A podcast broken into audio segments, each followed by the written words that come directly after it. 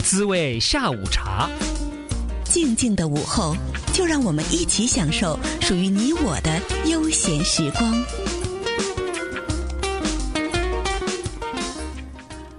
欢迎收听《滋味下午茶》，我是莉亚。好了，在这个三点到四点的节目阶段呢，我们为大家请到了北美学霸。哎，之前呢跟我们讲过很多外星人的虫老师啊，虫老师您好，你好，莉亚。哎，我们又见面了哈。那么其实我们除了知道您是这个之前的节目里面有介绍过您哈，除了就是您是学这个金融专业的，然后后来对外星人产生了浓厚的兴趣，也进行了深入的研究啊，而且呢，您还有一个工作一个身份呢是这个法庭翻译啊，嗯，那么今天我们来聊聊关于法庭翻译的这些事情、啊，你在您在法庭上作为一个翻译，您是那种就同声翻译吗？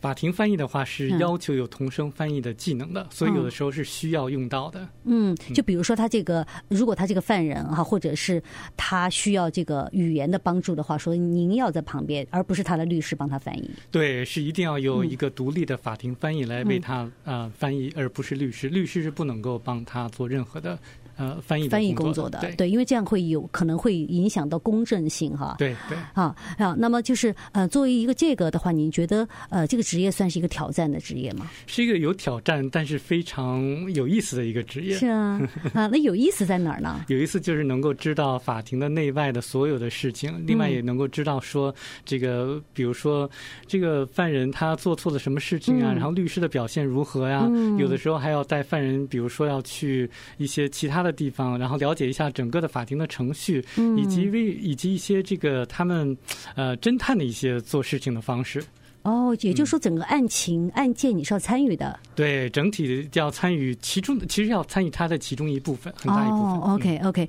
啊，所以你在这个整个嗯做法庭翻译的这个过程，你有多久呢？到现在还是在做吗？到现在还是在做，我是二零零六年开始拿到执照的。哦，那也是我这算术不好，这多少年了？大概得 有嗯十几十多年年了。啊，十几年。那么在这十几年当中，你一定见证了很多很多的案例案件对，很多的案件，它在这个法庭内外，然后包括像和解，包括像嗯仲裁，还有一些这个呃民事、刑事不同的案件都接触过不少。嗯，我就特别好奇啊，在您就是接触了这么多案件，您觉得呃不是您觉得是真正的就是被嗯、呃误误会的，或者是就是被冤枉的有多少啊？比其例实嗯，其实要看民事还有刑事要嗯分开来讲。好，刑事来讲的话，被冤枉的可能性，尤其是联邦的案子，嗯。比例是百分之零， 基本基上本百分上之都零。是，基本上他们都是证证据确凿了以后才抓人的，是不是对，？尤其是联邦的案子，非常非常的确凿。嗯，因为我记得以前看一些电影也好看一些纪录片儿也好，就是大家都明明知道他犯罪了，嗯就一直没抓他。就是很多侦探也好，很多警员也好，他们就一直在等待他，或者是说在跟踪他，或者监视他，就等他有一个。理由是可以抓他的，不然的话，你哪怕是有很多的这个，呃，都显示或者是证据都指向这个人，都说他好像，甚至他自己说了，我就我人就是我杀的对，你也不能抓他，对不对是这样子。嗯，因为他必须要依照这个程序来去走。他如果要是触犯了他美国的执法程序的话，就这个证据就不能够在法庭上使用了。在翻译的时候也经常遇到这种情况。嗯那有的时候律师他做的比较好的话，能够帮呃这个被告解脱就是了。嗯，解脱。那你说的这个解脱，它到底是一种，比如说完全呃，就翻案，或者是说把它从无无期减成有期，啊、死刑变成无期，就是说它有一些帮助呢？其实这要分联邦的案子还是州政府的案子。如果是联邦如果联邦的案子的话，翻译的肯定基本上是没有的，它只能是减刑。啊、就减。对。对我我我老是听到他们就是有一个就说我们达成个协议啊，你要是认认这个罪的话，我就帮你做到多少年，是对有这种对，有这种，有这种。哦，所以有时候我们就会很愤怒嘛，就觉得说啊，这个这个连环杀人案啊，这个或者这个呃极恶极其穷凶极恶的一个犯罪分子，怎么他就可以减刑呢？啊，其实因为里面有一些操作的，对，确实是有一些操作，这个嗯要看律师跟、啊呃检察官的这种沟通啦，还有一些这个认罪答辩的一些技巧之类的。嗯，那你也是看到很多的律师，对，看到很多律师，这个律师的表现对于翻译来讲，真的是一目了然的。 真的，我就特别想知道哈，就是您在这个呃过程当中，呃你觉得是就是您是见到优秀的、精英的、特别好的律师多呢，还是猪头律师多？ 也没有，对不起啊，不是猪头律师，我的意思就是说没有那么优秀的律师多。其实我见到的呃各占一半吧，好的律师百分之三十多吧，然后那就也是没到一半呢。没有到一半儿，这但是平庸的律师就是占中间的一半儿，然后不好的律师占另外的一半儿，哦，所以平庸的还是居多的平庸的居啊多。。那对不好的，他不好到什么程度？就是门门家没罪，他给变成有罪了，不不至于吧？不是这个也不能这么说，就是说有的时候你可以看到说，呃就我都恨不得上去踢你，就是你都恨不得上去说，你可以引用这个条例来帮他洗罪，或者怎么 样，有吗？嗯有的时候就是说，尤其是在民事案子里面，就可以看到说，律师其实也并不是他的这个能力的问题，而是他就是想说，呃，尽量能够多赚一些律师费用，然后让双方一直在呃打下去，然后自己就能够呃就多花一些时间，然后到最后也不上庭，然后最后就和解。其实大部分的钱都是在取证的阶段，然后都已经花出去了。啊、那结果最后来一个双方和解，那那这前面打了半天等于白打的那种感觉。那律师赚到钱了，哦，对对对。所以就是尽量的拖一下案子，反而是赚钱的机会。对，对律师来讲是这样子的，刑事案子也是这样子，但是刑事案子就不太一样了，因为毕竟是政府方或者公诉方来去告你，那就嗯不太一样了。对啊、那么你刚才说到了民事，嗯所以民事的一些诉讼的话，就是律师有时候会拖一下下，稍微对对，但、嗯但有一小部分律师是非常好的，就是说直接就告诉客户说。你最好说这个案子跟对方和解，这样子能够省好多律师费用。但是大部分律师都不会这样子，他说嗯真你的可以啊这样子去告，这样子去告，嗯然后出很多的这个策略。那当事人听了之后，他非常的兴奋，说啊这样子能够赢这个案子，赢这个案子。然后说可以不可以这个让对方支付我的律师费用？然后律师说可以去要求法院，那最后由法官来去判断判断。嗯呃，但最后来讲，实际上都是律师费用，自己的律师费用就自己来，很多情况都是这样自子，要看合约哦怎么来去签的，就是。哦，所以你在这么多年经历的刑事案多还是民事案多？对其实民民事事案占占多对对数，对因为民事案付钱多一对些对，对对，啊， 对，付你们的钱多一付些是吧翻？译的费用多一些。对，我特别喜欢你这种直白的这种态度，你知道吗？ 对一点儿都不虚 伪。对，而且这个刑事案相对民事的纠纷来说，还是比较少嘛，对吧还？是比较民事还是比较多一对点。民事多一些。啊，那就是你看这么多民事的这种或者是刑事的诉讼以后，你有没有认识到这人性是极度的丑恶 的？可以看得到，这个不光是律 师，医生也是这样的。我跟你说，真的啊对，你不知道，我发现很多的人工伤的案子，啊就比如在工作场合上受伤了，对然后然后有人推荐说律师啊，然后去医生那里去看啊呀、嗯那明明说这个呃受伤的这个地方就就可以说做一个小手术，那医生说要做大手术，基本上有的时候，但是我是一个翻译来讲，我不能给任何的意见，但是明显的看到说做完手术之后，病人的状态，呃，其实还不如不做那个手术呢。就哦很多的这种都是这样子，哇！但是就是因为做大手术的话，要的赔偿会更多，应该是。对，医生赚到钱，律师赚到钱，然后当事人也能够赚到一些钱，虽然说受一些皮肉苦。哇塞， 这一集真的是太精彩 了！我觉得到这儿要稍微休息一下， 然后我们再挖一点儿平常哈，我们在这个生活当中碰不到的一些啊、呃这个呃事情哈，尤其是法庭上的，我们大家看不到的。好，那么稍作休息，待会儿聊。滋味下午茶，静静的午后，就让我们一起享受属于你我的悠闲时光。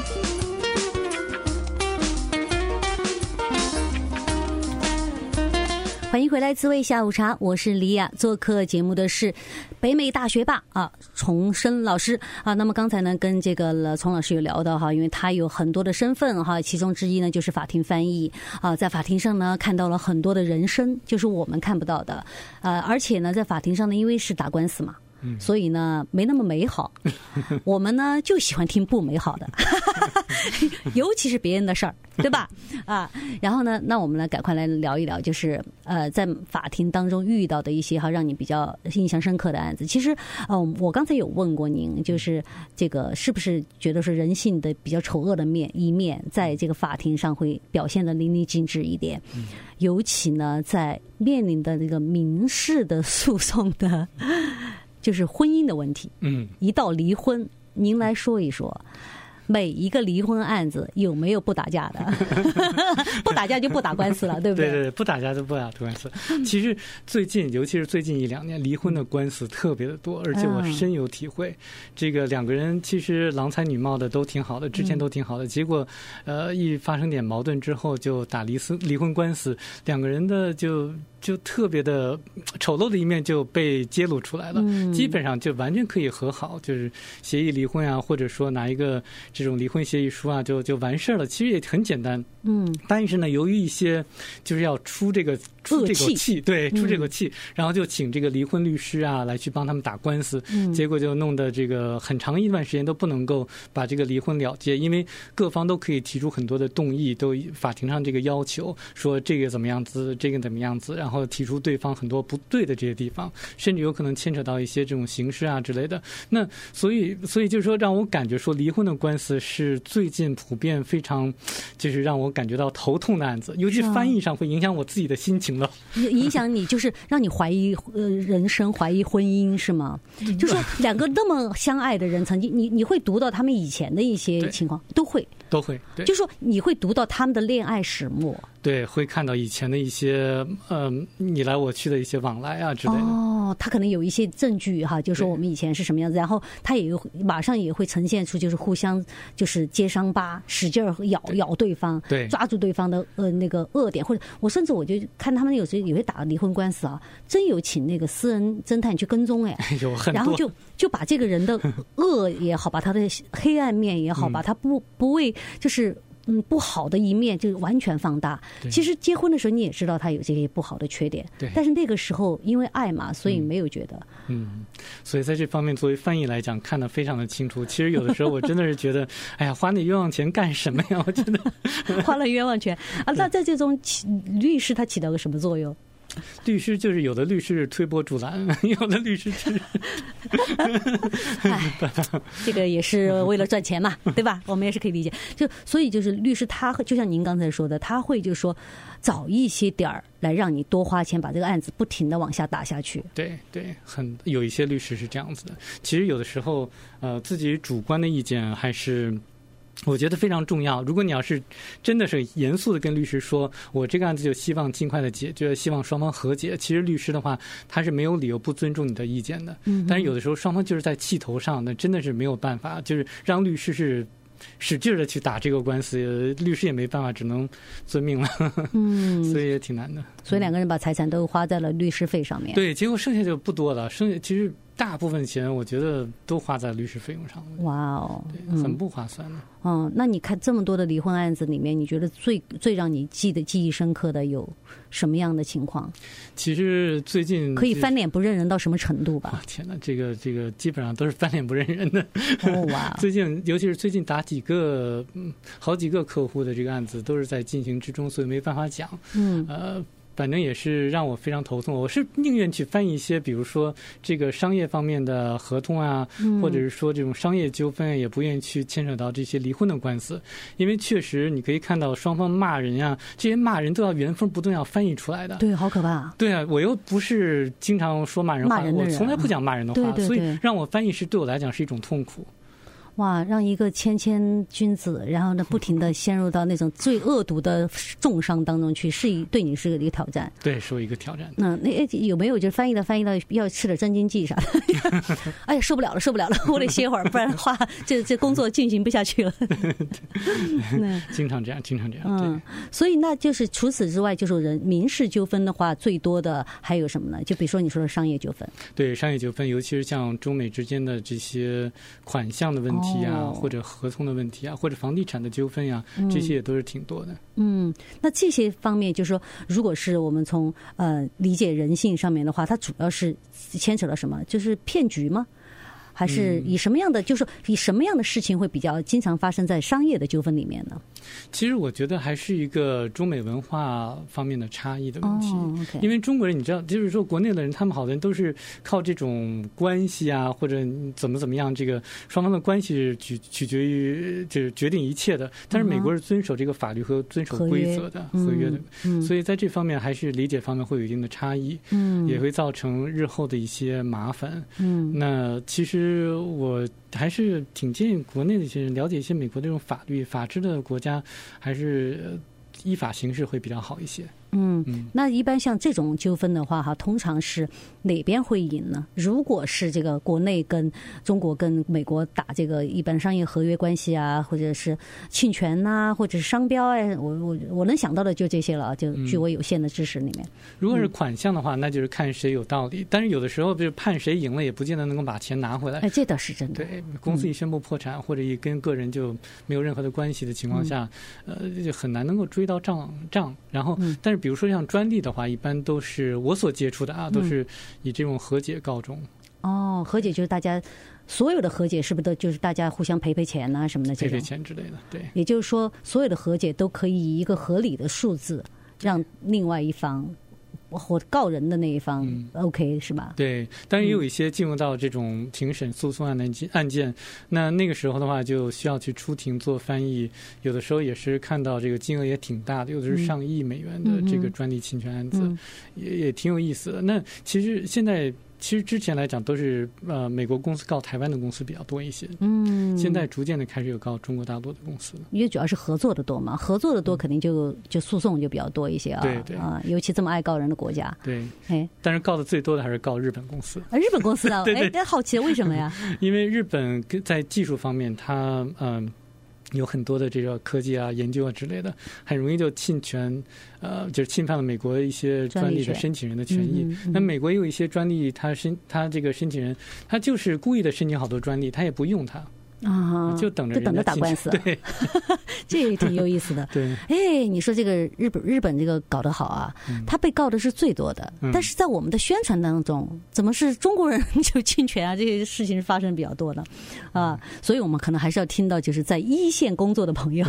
就是像您这样的人对啊，提供一些信息。那么就是像这种商业的诉讼的话，就是给给你的翻译费应该是最高的。尤其是专利的侵权案子。其实像这种，呃有的时候像我收费了每个小时，最低是像这种专利案子，最低每个小时一百、嗯嗯，那有的时候能够要到一百五、两百嗯嗯或者更高。嗯那我知道的说，在硅谷有些翻译的话，要到每个小时两百五。嗯，然后像这些价格的话，都是市场的价格。对，主要是高科技嘛哈，对硅谷那边主要嗯高科技，高科技那就金额就更大了，对不对？？嗯，不管是牵扯到赔偿还是一切的跟那个高科技有关的，好像钱都比较多对，啊。那么说到这儿呢，我们稍作休息哈，因为既然您刚才说了一个收入的问题，嗯那我想可能朋友肯定很好奇，就说哎，如果我想去试一下当一个法庭翻译的话，到底应该怎么做呢？我们稍作休息以后跟大家来揭秘，好不好？滋味下午茶。静静的午后，就让我们一起享受属于你我的悠闲时光。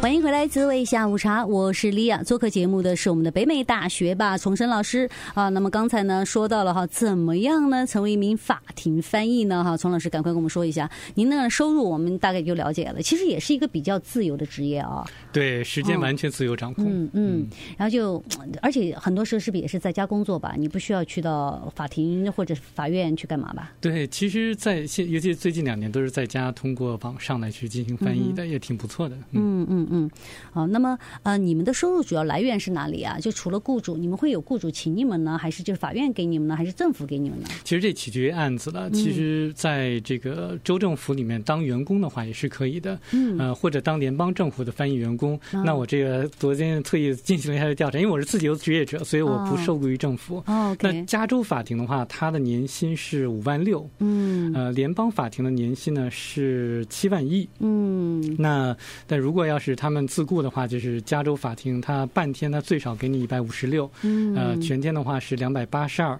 呃，联邦法庭呢它给的高一些，半天呢是二百二十六，嗯呃，全天是四百一十八，那这就是他们州政府或者联邦政府给你的这个法庭翻译的呃薪水，嗯或者说这个价格算是比较低的。如果自由职业者像我这样子的话，就随意定价了，对。嗯，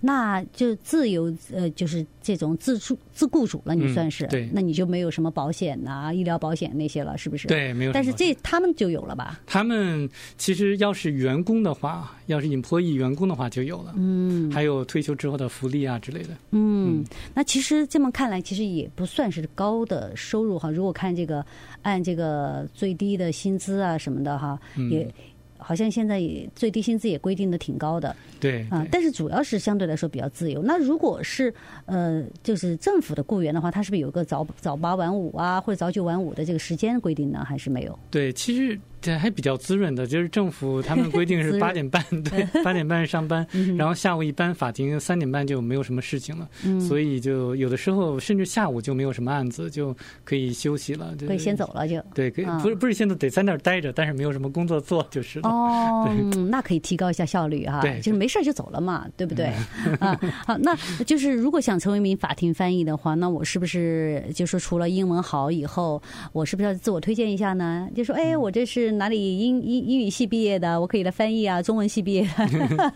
其实呢，法庭翻译它并没有任何的学历的要求，即使是高中生，他也都可以去参加他的考试。嗯哦，OK，只要通过了考试，就可以拿到执照，然后只要能够合法在美国工作的话，就可以为任何的法庭工作了。哦耶，那我觉得其实这样说起来的话，其实我们有很多的华人家长的孩子是属于那种中英文都很好的，嗯其实他们都可以做一个尝试，可以把它做成一个就是叫呃一个零工嘛，对，可以打零工，对不对？可以，以打零工的、嗯，啊呃，那么我们不需要去什么考试嘛？你刚才说的，他也去参加一个证书考试是吧？对，其实就有一个呃，法庭翻译口试还有笔试，先要通过这个笔试之后，然后就有资格参加他的口试。嗯那口试的话，他会考三种翻译的技能，三种口译技能，嗯一个是交替传译，就人家说两三句话，然后你翻译出来，嗯啊、中翻英，英翻中。嗯然后另外一个是释义，就是看一个一篇文章，然后把英文文章翻译成中文，嗯把中文文章翻译成英文，嗯口译出来。嗯第三个就是同声传译，就是把一段英文的结案陈词或者呃看陈述就翻译成，就用同声传译的方式翻译成中文。嗯那只要通过这个考试之后的话，就能够拿到呃这个法庭翻译执照。嗯，哇哦，那是还是不容易哦，对因为对同声翻译这个真的需要，嗯，真的，我我我觉得同声翻译相对来说是最难的。呃，有一你定是挑怎么战样，但是但是你嗯知道我能够翻译成来，那我觉得大家都没有什么太大问题，也是呃都哦那可以能够你达你到可是在英国读过这个 呃，这个伦敦政治进学政。治但经济学院的 人， 就我们还是不是算是太一般人？那呃你知道，其实有这样子的培训课程的，呃就大家哦如果有要是培有训嗯兴有兴趣的话，可以去在网上搜索一下法庭翻译培训课程。哦那洛杉矶的话，其实我也是教过呃很长一段时间了。嗯那很多我之前的学生现在都已经拿到执照了，哦有些他们的学生现在呃也在教课。 哦哦，也也就是说，它其实有一个规范性的，它对有一个范围的。对，不会说你去了就翻译那个“清明时节雨纷 纷”，或者是 翻译任何的这个那这这这个古诗词呀什么的，因为它肯定不管结案陈词也好，还有很多的它都有一个呃有一个固定系统的东西有一个系统，有一个固定的啊模式。只要熟悉了他的讲话的方式，嗯然后再熟悉一些熟悉一些法律方面的词汇，哎那这个其实是很容易就考过的。啊你你这不是不是听众朋友啊，他说的容易可真不一定。 我们现在访问的是学霸， 对，好，呃，那么呃，我觉得哈，就是呃，如果是收入其实是一般情况的，但是还是比较稳定，相对来说工作时间比较自由。那么你觉得这个当一个法庭翻译的好处是什么？我觉得真的是可以了解到很多各行各业的秘密，包括像洞察人心啊，然后知道说这个律师哪些律师是真正的是为这个当事人着着想的啊，然后哪些嗯医生是真正好的医生。其实有了这个执照之后的话。你就可以做各种各样的翻译了，呃哦嗯，其实法庭翻译是级别最高的至少是美国级别最高的认证系统。哦哦，呃，做的有了法庭翻译执照的话，就可以在医院里面或者做医疗的翻译。嗯但是有医医疗翻译执照的人，不见得能够当到然法庭当然上翻译。嗯，然后同时，你有法庭翻译执照的话，你也可以做同声传译，比如说一些会议啊，或者商业的谈判呀、也都可以去了。嗯那其实像这个方面，我觉得对我来讲受益最大的就是给一些这个国内的，比如说像之前我是特别想赚钱的嘛，就给那些富嗯豪翻译，要不然怎么学金融？啊 对不对？对，嗯，也了解到说他们来美国干什么。 对对对，我我特别喜欢你这点儿，就是从来不避讳自己爱钱、想赚钱的这个想 法。对，嗯对，确实是见到很多有钱人，嗯，然后见到了一些名人，就比如说像马云，他自己是不需要翻译，嗯但他跟同跟他同行的人需要翻译，所以我就呃亲自见到马云了。马云真的不像大家看到网上那些照片那那样么子，难看吗？不像那么难看。他其实脑袋没有那么出奇的， 方，呃、对对对， 对有一点点方，有一点点而已。你哦近看他就是一个很平易近人的一个人，嗯，就是路人甲。对，就是对就是没有什么特别嗯嗯强的气场，说实话。我们怎么说到别人的脸去了？不是，不是说说说回来，说 回来啊！原谅我的肤浅啊，我每次都会观察嗯到脸。对，然后呢，嗯然后呢，知道一些这个，呃，特别有钱的人，就是你，你这一般人都不知道他们是谁，嗯真的不知道他们是谁，说出名字也不知道，因为他们都是这个有隐钱的形富豪，隐，真的是隐形富豪。嗯嗯，这个这个他们有钱人从来不张扬对我们知道的不就比尔盖茨，啊，嗯不就马马斯克，对嗯啊，不就那个博博格，对吧？对对对，就其实我们那那那世界上富豪多了，嗯对不对？对甚至对一个小的城市里面都有富豪，我们也不一定知道嘛。所以，通过认识更多的这些人，然后了解到背后肮脏的交易嘛， 一个是对嗯了解到他们都来这儿做什么，另外一个了解到他们使用的一些服务，比如说他们有些人就是为了有钱人都比较注重自己的健康嗯嘛，所以他们来这儿去寻医就诊呀，我就知道说哪些医生在他哦是们他眼们里。选择的好。，对，在他们眼里看来算是比较可信的医生，那他们选的这种医生，我们付得起费吗？挂嗯号费能付得起吗？绝对付得起。美国医生的这个价格并不是我们想象那么贵的，真的是。不是我们当年想的那种专科专家教授级人那个门诊的那种，对不呃，对？不是不是那种，美国价格还都是比较合理的。哦，那下下来待会儿介绍几个这个好点儿的。但还有就是，呃，通过这个法庭翻译的话，你呃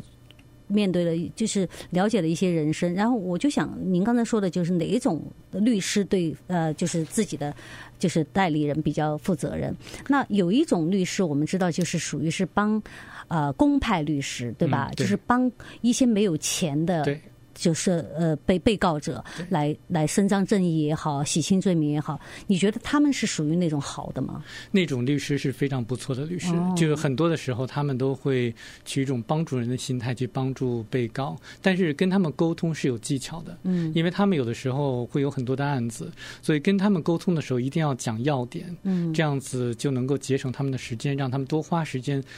用在真正需要花时间所做的事情上去。嗯当然，有一些刑事辩护律师，他们收费很高的，那些也是好律师，嗯但是就是说因人而异了，他们也会非常仔细的为你去辩护。嗯，但是从心态来讲，一些公呃这种公派公派律师来讲，他们还是比较比较有这种公益心的人。嗯，所以他们真的是呃，不是说我们只是。看到、听到的，而是真正的你亲自接触到的，对就是说真的有为别人服务的那种心态的那种，对，就是没有把钱看得那么重要的，对对，他们都是、就是、收。费真的是没什么。对对对，他们真的是一种这个帮助人的心态来去辩护。嗯，那这样的律师多吗？这律师还是有很多的，嗯但是就是说怎么找到他们是一个技巧。其实嗯哦公派律师都是法庭里指指定的，没有什么选择。是，对，除非是说有什么。但是我觉得，其实要找到律师的话，呃，看广告是一方面了。其实我觉得最好还是问问法庭翻译的意见，因为法庭翻译每天都在跟律师律师打交道，你知道 吗？我突然发现，我前面的这位朋友有了很大的价 值。这因为在这个就呃美国非常重要的一个律师、一个医生，嗯你都可以找到最好的。对对，是吧基本是，嗯对，因为每天都接触嘛，对，嗯，而且从你这个这个生涯当中，你也可以看出哪个律师真的是为别人着想，对，或者说没有那么黑的哈。对，滋味下午茶。静静的午后，就让我们一起享受属于你我的悠闲时光。欢迎回来，滋味下午茶，我是莉亚。好的，做客节目的是我们的丛生老师哈，他是一个学霸，而且呢有非常多的身份。今天跟我们大家来聊的是关于他的一个呃。就是叫工作的身份哈，就是法庭翻译。那么您刚才也说了，这个法庭翻译呢，拿了这个执照以后呢，除了这个上法庭翻译以外呢，你可以参加很多其他的翻译工作，呃，跟大公司呀什么都可以合作嘛，对不对？对那收入就应该比那个在法庭上翻译高多了吧？对，要高很多，都是私人议价的嘛。嗯，哎 呦。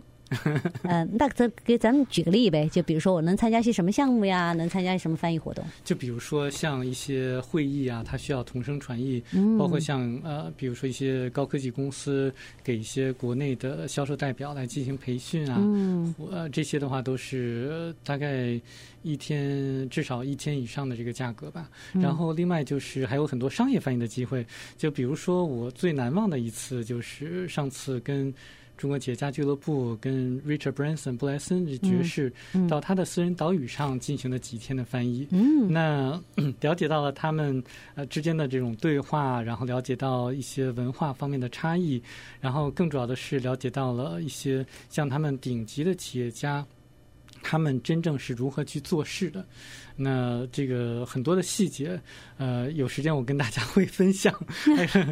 对，今天是没关系哈，没有太多的时间，但是没没关系，我们改天也继续分享。嗯您您就对能说多少说多少啊。还有另外一个非常难忘的，就是当时中国人民银行跟这个美联储洛杉矶呃分行来进行的一个关于呃防伪钞的一个技术方面的会议。嗯嗯哼那当时真的是就是感觉到呃这个、嗯有很多这个秘密，呃，被一个从中间的一个翻译能够了解到，真觉得挺有收获的。那这些秘密你能说吗？在节目这些上秘密其实可以讲一点儿，但是不能够讲太细了。 ？OK，对，其实现在很多人都认为说美元是这个这个美国生产制造的，但其实也不完全是，有一些技术也是外包的，就是了。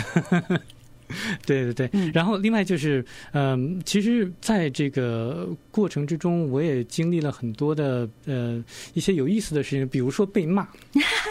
这个好玩 儿，我想听。嗯就因为知道，就是在几年以前，梦工厂动画公司没有被这个收购之前呢，嗯它是在中国有这个分公司的嗯东方梦工厂。嗯，然后那个时候，在他们被收购之前，这个有这个名人就牵线搭桥，嗯请一个呃上海的制药公司的一个郭老板来去跟他们洽谈。嗯哼呃，然后呢，这个他们这个公司刚刚在美国收购了一家公司，我不知道那公司的名字，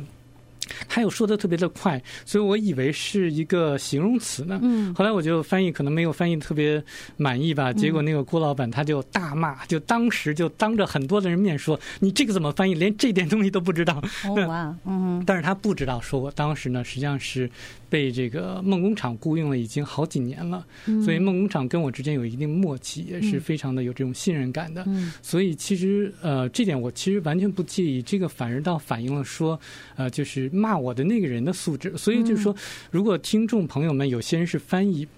如果有些人说你翻译的不好，或者说去去破口大骂的话，不要太介意。嗯那人都有学习这个过程，嗯哼我觉得这都是一个人生的经历，嗯呃，就就跟那些键盘侠似的，这个 其实那么好的人，他们也会说几句很难听的话，这都是人生的一对连个。特特连特蕾莎修女都有人说她不好，对吧？我们 对对被对骂一下有啥呀？对，有什么不问题啊？这翻译错，嗯这是人之常情嘛。对，嗯，对所以当时是梦工厂请你来做翻译，对因为他们是来自于中国的这个呃收购，就是有意图的这个对嗯有有意收购的这个对商人。 对对对。嗯，OK OK，对，所以那个那次经历让我记忆非常犹新。那现在、嗯现在那个郭老板情况也也这个不尽人意啊，反正这嗯个、好，嗯嗯，那么还有什么更有意思的？另外一个就是说，从这个做翻译这个职业上，可以能够看到很多的经济的周期或者产业的周期性。嗯就比如说，我一开始在十多年以前，当时我的主要客户实际上是一些想做主题公园的中国公司。嗯那现在大家可能都听不到什么谁在建什么主题公园了，嗯其实这都是一个有周期性的。然后后来就是影视娱乐，大家都想跟好莱坞的一些公司来进行这个娱乐方面的合作呀，或者合拍啊之类的。嗯然后之后呢，就是呃，包括像很长一段时间都是生产生产代工，嗯产品呢，就是想找中国深圳或者其他省市的公司来进行生产，这都是有周期，甚至包括像一些这个回收品，嗯就废塑料啊之类的。直到说几年以前，这个中国法律改变了之后，才禁止了美国废塑料的出口。所以像这些都是有特别有周期性的一些行业。嗯呃，最近就是新冠疫情相关的啦，比如说像制药公司啊，或者是说像这种呃个人保护系呃系统。嗯我就突然哈、就是您记得您上次还跟我们聊过，就关于股票啊嗯什么金融的东西。我是觉得您这法庭翻译，从您的这个谈的这个当中，你可以看到经济走的走向啊， 你不对觉得吗？对，其实对，其实有很多，尤其是最近啊，跟这个虚拟货币啊、数字货币相关的这些行业，嗯也都可以看到一些呃背后的一些事情。其实做翻译来讲，就能够接触到很多